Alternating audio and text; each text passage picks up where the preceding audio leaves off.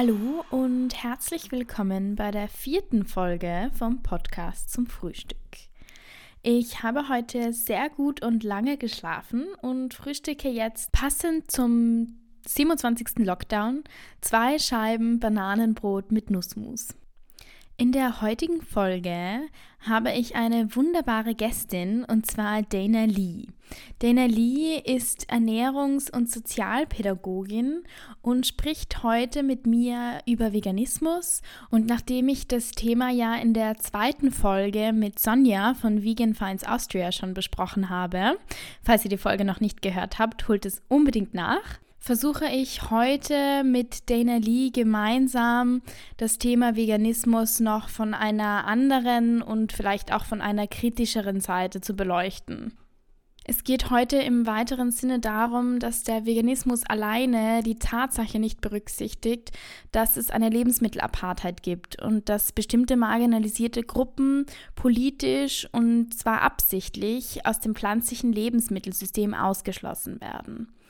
Außerdem berücksichtigt der Veganismus alleine nicht, dass es aufgrund bestimmter Einschränkungen und anderen Dingen, die außerhalb unserer Kontrolle liegen, nicht möglich ist, die Ausbeutung von Tieren zu 100 Prozent zu vermeiden. Dennoch sollte das Ziel sein, die absichtliche Ausbeutung von Tieren so weit wie möglich zu vermeiden. Weiters geht es in unserem Gespräch auch um weißen Veganismus. Weißer Veganismus ist eine Form des Veganismus, die sich ausschließlich auf die Befreiung von Tieren konzentriert. Und dabei werden die Auswirkungen der Kolonialisierung und deren Zusammenhänge mit der Unterdrückung von Mensch und Tier aktiv ignoriert. Darüber hinaus wird auch die menschliche Vorherrschaft als Hauptproblem dargestellt anstatt die Rolle der weißen Vorherrschaft bei der Schaffung von unterdrückerischer, hierarchischer Rollen anzusprechen und anzugehen. Die Anerkennung des weißen Veganismus und der weißen Vorherrschaft ist der erste Schritt, um eine Veränderung herbeizuführen. Dadurch, dass nicht alle Formen der Unterdrückung weiter bekämpft werden, trägt dies zur Auslöschung von BIPOC-VeganerInnen bei, die sich aktiv für die vollständige Befreiung von Mensch und Tier einsetzen. Dana Lee erklärt die Problematik im folgenden Gespräch sehr anschaulich und stellt auch Parallelen zum Feminismus und Rassismus her. Ich bin so froh, dass Dana Lee ihr Wissen mit uns hier geteilt hat, weil ich finde, dass vor allem im deutschsprachigen Raum sehr wenig über die Verstrickung der unterschiedlichen Unterdrückungen gesprochen wird. Ich wünsche euch ganz viel Freude und Bereicherung beim Zuhören. Vielen Dank, dass du dir die Zeit genommen hast, um heute mit mir zu reden. Ja, ich freue mich auch sehr. Magst du dich vielleicht ganz am Anfang kurz vorstellen, wer du bist und was du so machst? Also ich heiße Dana Lee. Äh, ich wohne in Wien. Ich bin Sozial- und Ernährungspädagogin. Und ja, ich glaube, du kennst mich jetzt auch eher von Instagram. Da ähm, habe ich die Seite at Nutrily, wo ich halt über ganzheitliche Ernährung spreche, aber auch über soziale Ungleichheit und halt so meine Leidenschaft fürs, äh, für die Vollwertküche teilen. Ich finde auch die Rezepte, die du ausprobierst und postest, immer richtig spannend. Also falls andere da auch interessiert sind, at Nutrili auf Instagram. Dann meine übliche Frage, wie hast du denn heute geschlafen und was gab es bei dir heute zum Frühstück? Ich habe lange geschlafen, ich glaube neun oder zehn Stunden sogar. Und mhm. gefrühstückt habe ich ein Smoothie mit Beeren, Banane, Hanfsamen und Ashwagandha. Und dazu hatte ich ein Dinkeltoast mit veganem Käse und Lift frittierten äh, Austernpilzen. Oha, volles Gourmet-Essen. ja, ich äh, mich beim Frühstück eigentlich immer recht aus. Also Frühstück ist bei mir eigentlich die wichtigste Mahlzeit. Mhm.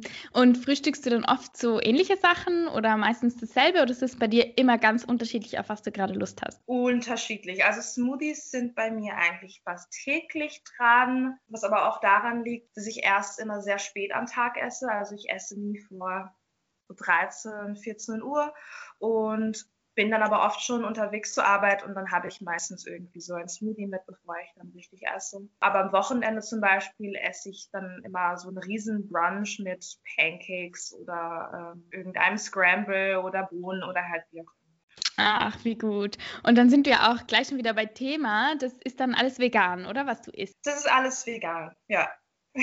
Cool. Ähm, magst du kurz erklären, seit wann du vegan bist und wie du überhaupt zur veganen Ernährung gekommen bist oder ob du so aufgewachsen bist oder wie das bei dir so ablief? Ähm, ich glaube, dass es jetzt circa drei Jahre sind. Meine Mama ist äh, auch Veganerin, jetzt schon seit zehn Jahren, glaube ich. Das heißt, ich habe das schon ziemlich lange mitbekommen und habe ihr auch sehr bei der Ernährungsumstellung geholfen. Und da war das noch relativ schwierig mhm. ähm, im Vergleich zu jetzt. Und ähm, dann bin ich vor sechs Jahren oder so nach Wien gezogen äh, aus Deutschland und habe dann halt alleine gelebt und habe halt viel, viel weniger Fleisch gegessen als zu Hause, weil wenn man alleine lebt, kauft man sich halt kein Fleisch und das ist halt mega teuer. Milchprodukte habe ich so oder so immer ganz wenige gegessen. Ich habe, glaube ich, schon mit 14 aufgehört, Milch zu trinken und Joghurt habe ich auch nie wirklich gegessen. Das heißt, es ging dann wirklich hauptsächlich um äh, Fleisch, Fisch und Käse. Und ähm, der Konsum hat sich halt sowieso enorm einfach eingeschränkt dadurch, dass ich die Sachen weniger gekauft habe. Und dann war ich ein Jahr ähm, im Urlaub mit meinen Eltern in Jamaika. Ich komme nämlich aus Jamaika. Und wir haben in dem Urlaub, oder ich habe in dem Urlaub unglaublich viel Fleisch gegessen. Und ich bin dann zurückgekommen und habe mir gedacht, na, das kannst du nicht mehr machen. Und dann habe ich wirklich auf einem Tag, also von einem Tag auf den anderen habe ich dann mit Fleisch abgehört. Und ähm, die anderen Sachen sind so allmählich gekommen. Also ich glaube, die ganze Änderung ist, ich weiß nicht, hat so circa ein halbes Jahr gedauert. Ich habe mir da auch keinen Stress gemacht und ähm, das war recht fließend. Ich glaube, das letzte, was ich noch gegessen habe, war Butter, weil ich enorm auf Butter stehe. Aber voll. Cool. Aber war dann die Motivation, das nicht mehr zu machen, also nach dem Urlaub, wo du dir dann dachtest, war das kann ich nicht mehr machen, war das dann eher so aus gesundheitlicher Sicht oder eher so aus Tier- oder ethnischen Gründen oder so? Ja, für mich ist es daher gekommen, also was ich jetzt auch über die Jahre gelernt habe, dass wenn man einfach seine Ernährung umstellt, dass sich dann die Geschmacksknospen einfach mit anpassen. Und dadurch, dass ich so viel weggelassen habe, diese Zeit, wo ich in Wien alleine war, und dann aber in Jamaika auf einmal wieder voll viel von den Sachen gegessen habe, habe ich auch wirklich gemerkt, dass sie mir gar nicht wirklich schmecken. Das heißt, ich bin dann zurückgekommen und habe mir gedacht, naja gut, eigentlich gefallen mir die Sachen sowieso nicht. Ja, dann gab es auch ähm, Motivationen für mich, äh, für meine Gesundheit, weil ich relativ lange chronische Mandelentzündungen hatte und das irgendwie in den Griff kriegen wollte und deshalb auch generell meine Ernährung umstellen wollte und hat dann beides dazu beigetragen. Mhm. Und war das dann schon während der Zeit, wo du Ernährungspädagogin warst? Nein, war es nicht. Also hm. ich glaube, ich hatte meine Ernährung schon umgestellt, als ich mit der, mit der Ausbildung begonnen habe. Ah, okay. Und ist die Ausbildung dann aber nicht spezialisiert auf vegane Ernährungspädagogin, sondern das ist einfach ganzheitlich, oder? Voll, es ist allgemein, also es ist keine Spezialisierung. Okay, magst du vielleicht ganz kurz deine Arbeit so erklären, was dein Beruf so beinhaltet? Weil man kennt ja so diese Ernährungsberatung und so weiter, aber was ist da der Unterschied zur Ernährungspädagogin? Ähm, ja, ich meine, im Grunde ist das ist der Begriff, also den kann man auch äh, austauschen mit Ernährungstrainerin. Ähm, mhm. Kann beides der Begriffe benutzen.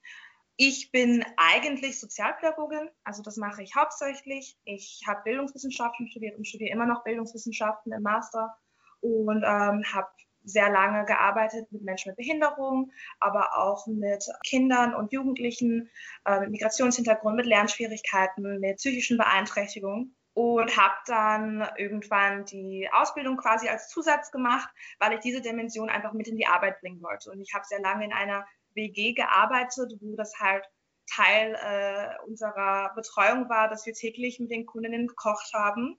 Und dadurch habe ich halt auch ein bisschen meine Leidenschaft für Thema Essen, Ernährung entdeckt und wollte die zwei Sachen einfach besser integrieren können. Für mich ist Ernährung einfach ein voll, voll spannender Zugang in der sozialen Arbeit mit Menschen, weil ich, ich finde, dass es so viele verschiedene Dimensionen, also so Psyche, Körper, aber auch so wenn es um Gesellschaft, um Gemeinschaft geht. Es gibt da so viele Faktoren, wo ich finde, da kann man über Essen extrem gut arbeiten. Auf deinem Instagram-Profil schreibst du auch, dass du dich mit dekolonialer, ganzheitlicher Gesundheit beschäftigst. Was kann man jetzt darunter verstehen? Also ganzheitliche Gesundheit kennen wahrscheinlich auch die meisten, und auf Englisch heißt es ja uh, Holistic. Heißt einfach, dass man sowohl an Körper als auch an die Psyche denkt bei der Ernährung oder bei der Gesundheit. Und der dekoloniale Ansatz kommt für mich daher, dass ich mich im Studium spezialisiert habe auf Postkolonialismus. Mhm. Sprich, wie der Kolonialismus nachwirkt in der Gesellschaft, auf Menschen, auf Systeme, auf Strukturen. Und das ist auch im Gesundheitswesen ein voll wichtiges Thema. Und manchmal fehlt mir einfach die, mit diese Dimension, ja, dass man sich anschaut, okay, wieso denken wir aber auf bestimmte Arten und Weisen über Gesundheit? Wodurch ist das geprägt? Und wie kann man bestimmte Sachen wieder abbauen oder einfach ein anderes Bewusstsein dafür schaffen? Mhm. Ja, und das impliziert ja auch gleich, dass Ernährung so mit sozialer Ungleichheit verstrickt ist. Also, dass es ja irgendwie alles zusammenhängt. Was verstehst du darunter, dass Ernährung mit sozialer Ungleichheit zusammenhängt und inwiefern? Und dann liest man auch immer wieder diesen Begriff der Lebensmittelapartheit. Kannst du uns vielleicht erklären, was man darunter versteht? Ja, ähm, soziale Ungleichheit, also für die, die es nicht wissen, ist im Grunde, wenn Menschen unterschiedlich gut oder unterschiedlich ausgestattet werden mit bestimmten Ressourcen, ja, die ihnen einfach den Zugang zu bestimmten Lebensbereichen dann erschweren. Und es gibt viel Forschung, die belegt und darauf hinweist, dass vor allem marginalisierte Menschen, die zum Beispiel Minderheiten angehören, sich viel ungesünder ernähren. Sie nehmen weniger Nährstoffe zu sich und leiden dadurch dann häufiger an Übergewicht und chronischen Herzkrankheiten. Und das betrifft jetzt vor, zum Beispiel Menschen äh, mit Migrationshintergrund, es betrifft Menschen, die aus schwierigen finanziellen Situationen kommen, die von Armut betroffen sind. Es betrifft aber auch Menschen mit Behinderung. Und dann gibt es verschiedene Dimensionen, die das halt beeinflussen oder dazu führen. Zum Beispiel so der Bildungsfaktor, der bei Menschen, die diesen Gruppen angehören, öfters niedriger ist, die Einkommenssituation und die Arbeitssituation, soziale Faktoren, also was für Menschen man um sich herum hat, was für eine Familie man ist oder ob man sich um eine Familie kümmern muss. Dann gibt es noch die Zugänglichkeit zu Lebensmitteln selbst, ja, also Barrieren. Zum Beispiel, das wäre so was Banales wie, ja, das, was auf dem Lebensmittel im Supermarkt draufsteht. Ja, was versteht man darunter? Wie verwirrend ist das vielleicht für manche Menschen, wenn da steht äh, fettarm? Halt solche Sachen. Und die tragen alle dazu bei, dass manche Menschen eher weniger Schwierigkeiten mit Ernährung haben ja, und andere mehr. Mhm. Ich finde, das sieht man auch ganz deutlich, wenn man es mal im Supermarkt so ein bisschen vergleicht. Das eine Produkt ist viel, viel billiger als das andere. Und oft kommt man selber schwer drauf, warum das so ist. Und dann stellt man sich auch die Frage, ganz viele Menschen können sich es einfach nicht leisten, also es ist finanziell einfach nicht möglich, auf das teurere Produkt zu greifen, weil das jetzt vielleicht biologisch angebaut wurde oder weil das irgendwie regional ist oder keine Ahnung, wobei es ja eigentlich absurd ist, dass die regionalen Produkte meist teurer sind als die, die von der anderen Seite der Welt kommen quasi. Genau, also das ist, es ist wirklich ein wichtiger Faktor. Zum einen fehlt dann ja dann auch das Bewusstsein darüber, ähm, dass manche Menschen sich da einfach nicht auskennen, weil da auch nicht wirklich aufgeklärt wird auf eine Ebene, wo es bestimmte Menschen auch erreichen kann. Und man muss sich dann auch denken, ein Mann, der auf der Baustelle arbeitet und vielleicht zum Mittag nur irgendwie kurz zum Billa gehen kann, um sein Mittagsessen zu holen, der hat dann halt auch ganz andere Optionen als jemand, der in einer Großfirma arbeitet und jeden Tag eine Kantine zur äh, Verfügung hat. Also es sind auch zwei ganz andere Welten. Und die haben aber dann langfristig natürlich eine Auswirkung auf die Gesundheit. Absolut. Und auch dieses Auseinandersetzen oder dieses detaillierte Auseinandersetzen mit den Inhaltsstoffen zum Beispiel oder mit den, mit den Zutaten. Also wenn man sich da das Kleingedruckte eigentlich jedes Mal durchlesen muss, wenn man irgendwas im Supermarkt kauft, das ist ja eigentlich so eine Individualisierung von einem Problem.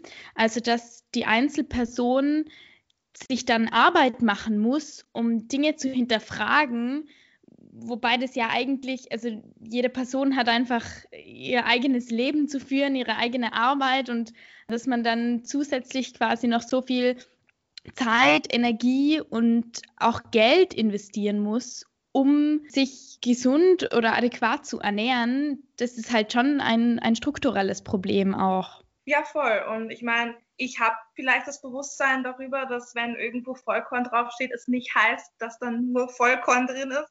Aber sowas wissen halt andere Menschen nicht. Und die Frage ist dann, was für einen Anspruch wir dann auch an Menschen haben, dass wir erwarten oder uns erhoffen, dass alle das wissen. Und das schließe ich dann direkt auch an an deine Frage zum Lebensmittelapartheid. Ich glaube, das ist etwas, was jetzt in Österreich nicht ganz so relevant ist wie zum Beispiel in Amerika.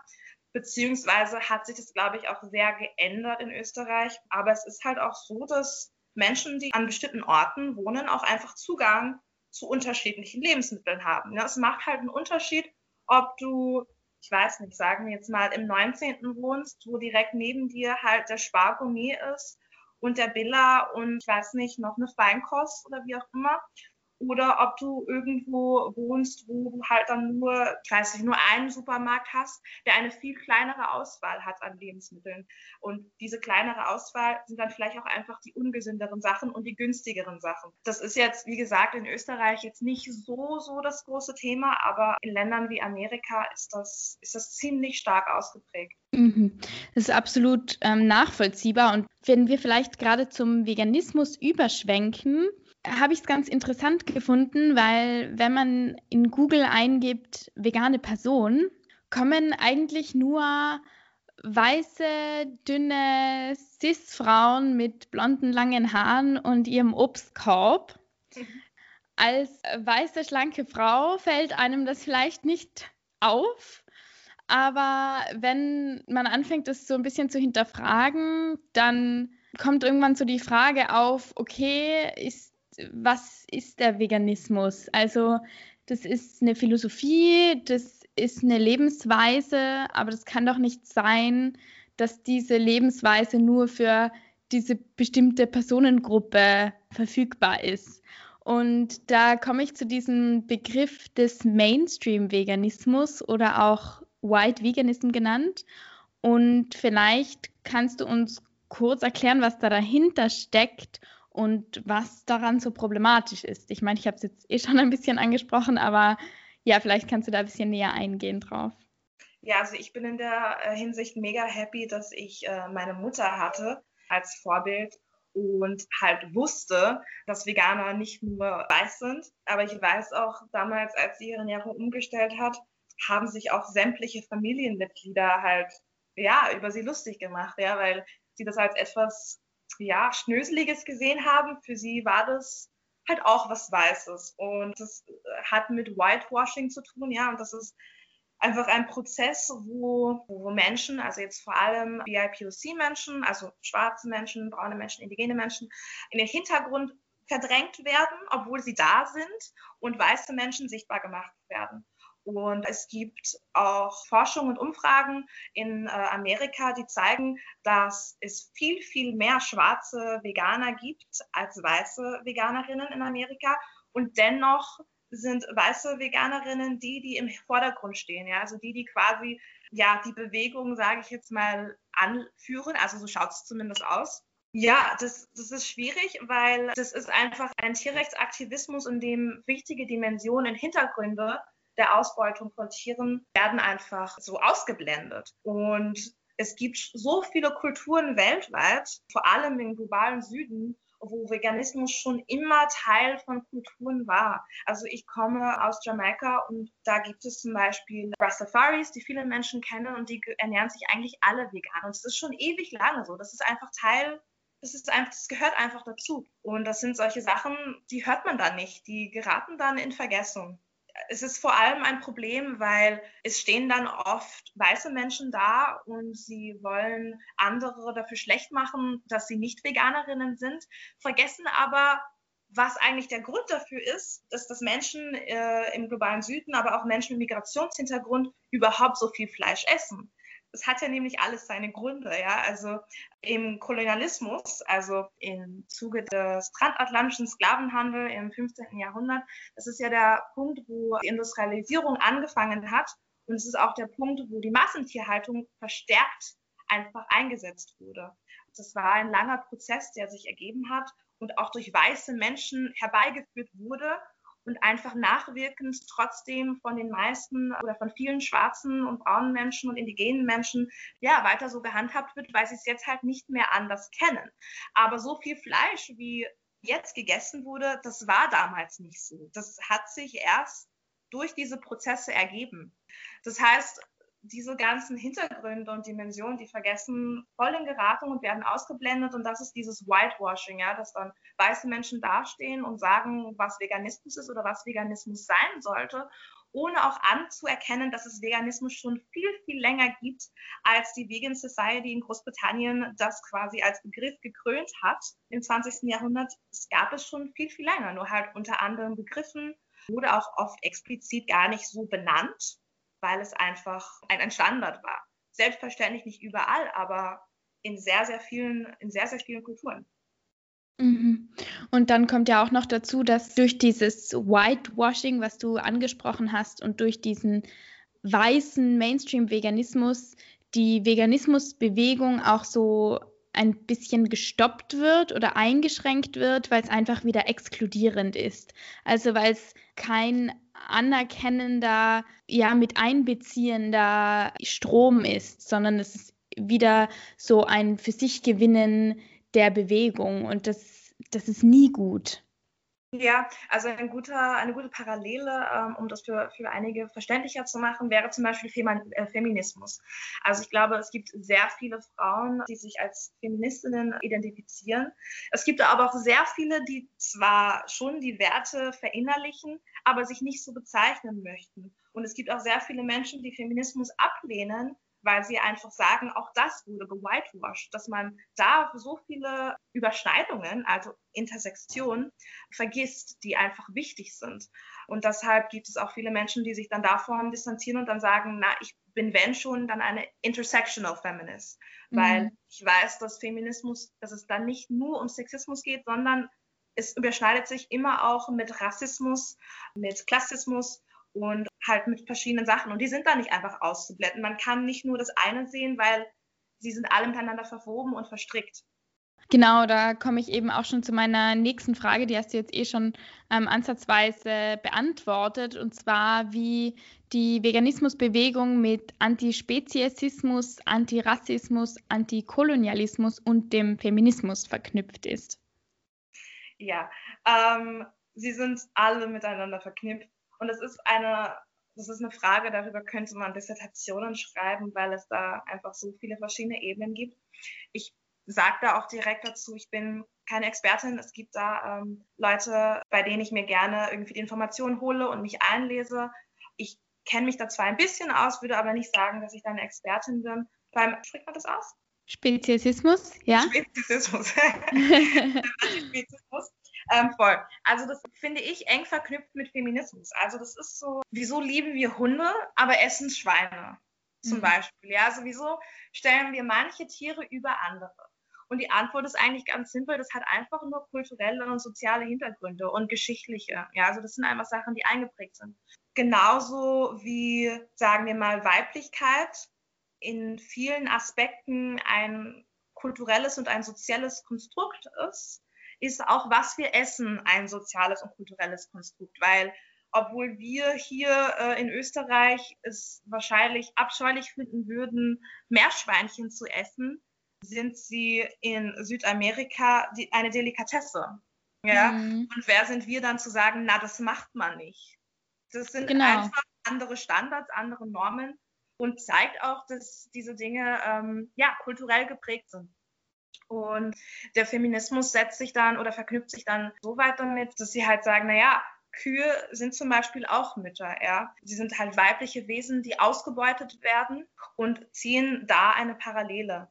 Und genauso wie Weiblichkeit und Maskulinität sozial konstruiert werden, werden sie gleichzeitig auch naturalisiert. Dass wir dann sagen, naja, aber Milch ist doch zum Trinken da das ist gut für uns, das ist natürlich. Naja, ist es das oder haben wir es naturalisiert? Mhm. Also die zwei Sachen sind so verbunden und Antikolonialismus ist auf jeden Fall eng mit Veganismus verbunden, weil wie ich vorher schon gesagt habe, wurde die Massentierhaltung erst nach dem Kolonialismus im 20. Jahrhundert eingeführt Und es werden aber trotzdem Länder weiter ausgebeutet. Also das kennt man auch unter dem Begriff Neokolonialismus.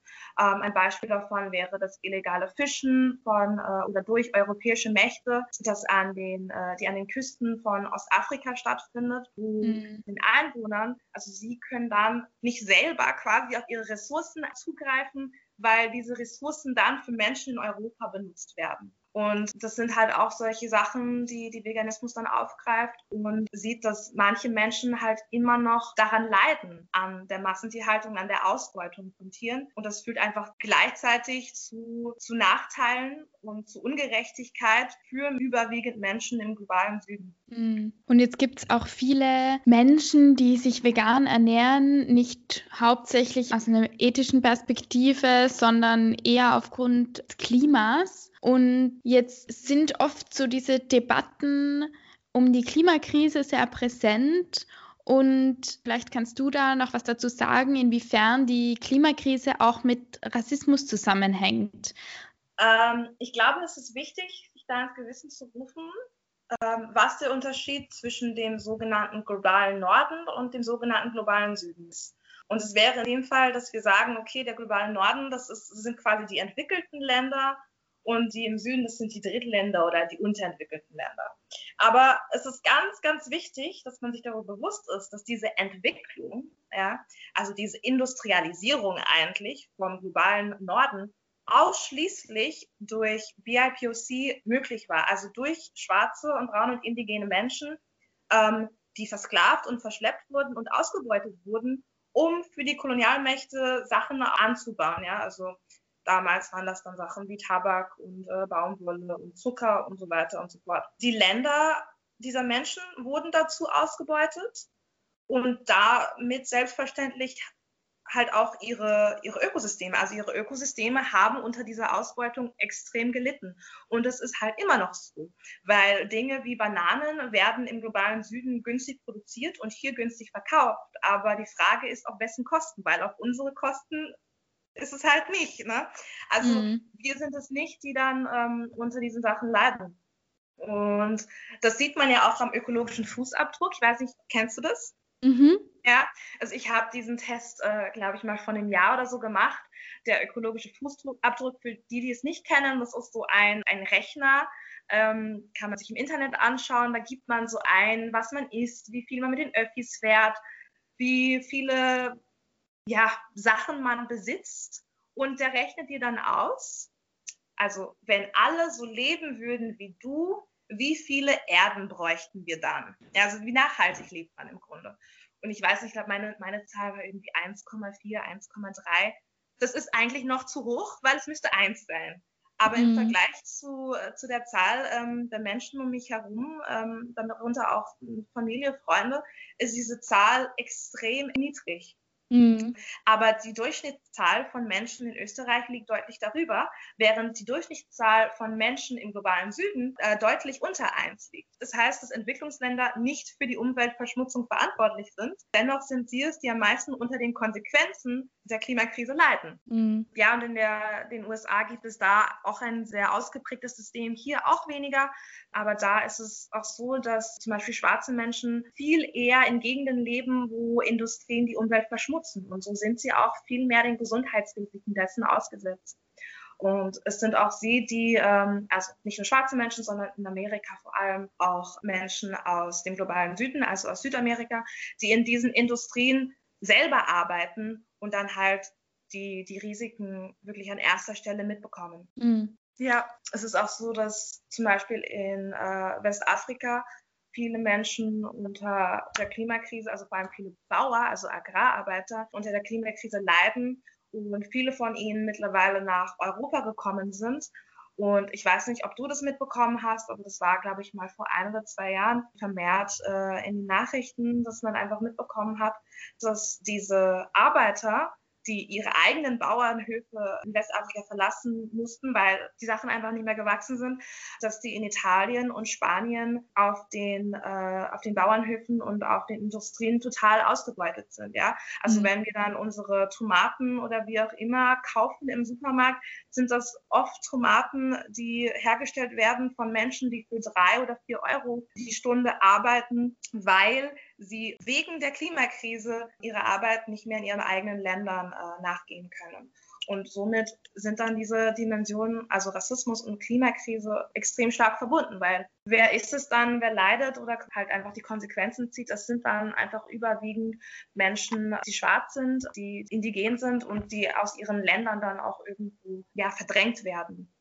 Hm. Ja, es macht es ja ohnmächtig, wenn man sich das immer wieder vor, vor Augen führt. Also weil man da so in diesem System drin ist, das, wie du vorher schon erläutert hast, seit Jahrhunderten in, auf diese Art und Weise funktioniert und es einfach von, von vorne bis hinten irgendwo falsch ist.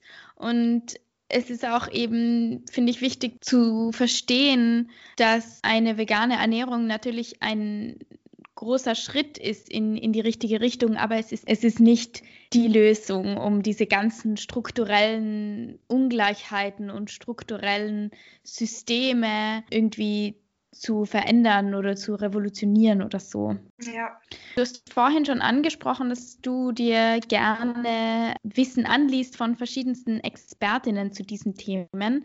Hast du noch ein paar Empfehlungen von BIPOC, Instagram-Accounts oder Büchern, die du gelesen hast oder irgendwelche Filme oder Dokumentationen zu diesen Themen, die wir jetzt besprochen haben? Ja, also wenn es so um die Frage bezüglich Verknüpfung von ähm, Antispezialismus, äh, Antirassismus, Antikolonialismus und Feminismus geht, sind so ein paar Accounts, die ich mega gut finde. At Queer Brown Vegan, at Plant-Based is Political, at Sissy Oi Vegan und at Vegan Abolitionist. Also bei mhm. denen ähm, also da gibt es richtig viele Informationen dazu, über Umweltschutz, auch über so Fast Fashion. Voll spannend. Und dann gibt es Bücher, die ich empfehlen kann. Das ist eine Buchreihe, die heißt Veganism of Color. Da gibt es Bücher für weiße Menschen, die sich einlesen möchten, was genau White Veganism ist und wo da so die, die Probleme sind oder die Kritiken. Ähm, es gibt aber auch diese Bücher für Menschen, ähm, also für People of Color, die sich mehr darüber informieren möchten. Es gibt auch, das gab mal auf Netflix einen Film, der heißt Feel Rich. Der mhm. ist zwar sehr USA-zentrisch, aber da geht es auch zum Beispiel über die Lebensmittelapartheid. es wird ein bisschen verbunden mit Hip-Hop und das ist ganz spannend. Und was ich aber auch voll cool finde, was ich mir aufgeschrieben habe, ist eine Serie von Gordon Ramsay. Nein, Gordon mhm. Ramsay ist kein Veganer, aber er hat eine Serie, es nennt sich Kulinarische Abenteuer, wo er die Welt bereist und er reist vor allem in indigene Dörfer und lernt dann von den Menschen da, wie sie ihre Essen zubereiten. Und das finde ich deshalb so gut, weil es auch, wenn man vegan ist, extrem wichtig ist, sich diese indigenen Stimmen anzuhören, weil sie so, so wertvolles Wissen haben über Klima, Klimaschutz, über Umweltschutz, über wie wir mit Ressourcen umgehen. Äh, da habe ich zum Beispiel gelernt, das ist so ein Fun Fact nebenbei, dass in Neuseeland die Ziegen gejagt werden müssen, weil sie die Umwelt, also die natürliche äh, Vegetation sonst zerstören. Und diese mhm. Ziegen wurden erst im 18. Jahrhundert nach Neuseeland äh, von den Siedlern, ja, also von weißen Menschen, dahin gebracht. Also das ist so ein Ansatz, der halt auch wichtig ist, wenn man darüber spricht, naja, alle können vegan werden, wir sollten kein Fleisch essen. Und dass man sich halt auch solche Perspektiven irgendwie anschaut und anhört und versteht, wieso Menschen einfach unterschiedlich leben. Mhm. Genau. Das schreibe ich auf jeden Fall alles in die Show Notes, damit die HörerInnen das dann auch alles noch im Überblick finden können nach der Folge oder wenn sie sich da weiter informieren wollen. Zum Abschluss wollte ich noch fragen, wir haben schon erwähnt, dich kann man auf Instagram finden unter @nutrili. Kann man dich sonst noch finden und ist es auch möglich, ein Ernährungstraining bei dir eins zu eins zu machen? Ja, voll. Also ich mache ähm, Ernährungstrainings eins zu eins, aber auch in Gruppen äh, mit Familien. Ich mache auch Workshops für Unternehmen, also vor allem Menschen, die im sozialen Bereich arbeiten, dass sie über diese Dimension von sozialer Ungleichheit in der Gesundheit lernen können. Genau, aber ich habe auch schon gearbeitet mit Menschen, die Ernährung als Ansatz benutzen wollten, um ja, psychische Belastungen oder psychische Krankheiten zu bewältigen. Voll. Also am besten findet man mich eh über Instagram und findet man dann auch eine E-Mail-Adresse und so weiter und dann kann man sich da informieren. Ja, vielen, vielen Dank. Hast du jetzt noch irgendwas, was du gerne sagen möchtest, das ich nicht gefragt habe, was du loswerden magst? Na, ich glaube, ähm, das war jetzt eh sehr, sehr ausführlich. Mhm. Oder so ausführlich, wie es sich äh, sind wir eh schon, ja, fast eine Stunde dabei, ne? wie es sich in mhm. einer Stunde ausgibt. Dann danke ich dir vielmals. Es war super informativ und aufschlussreich. Danke dir und danke für die Einladung.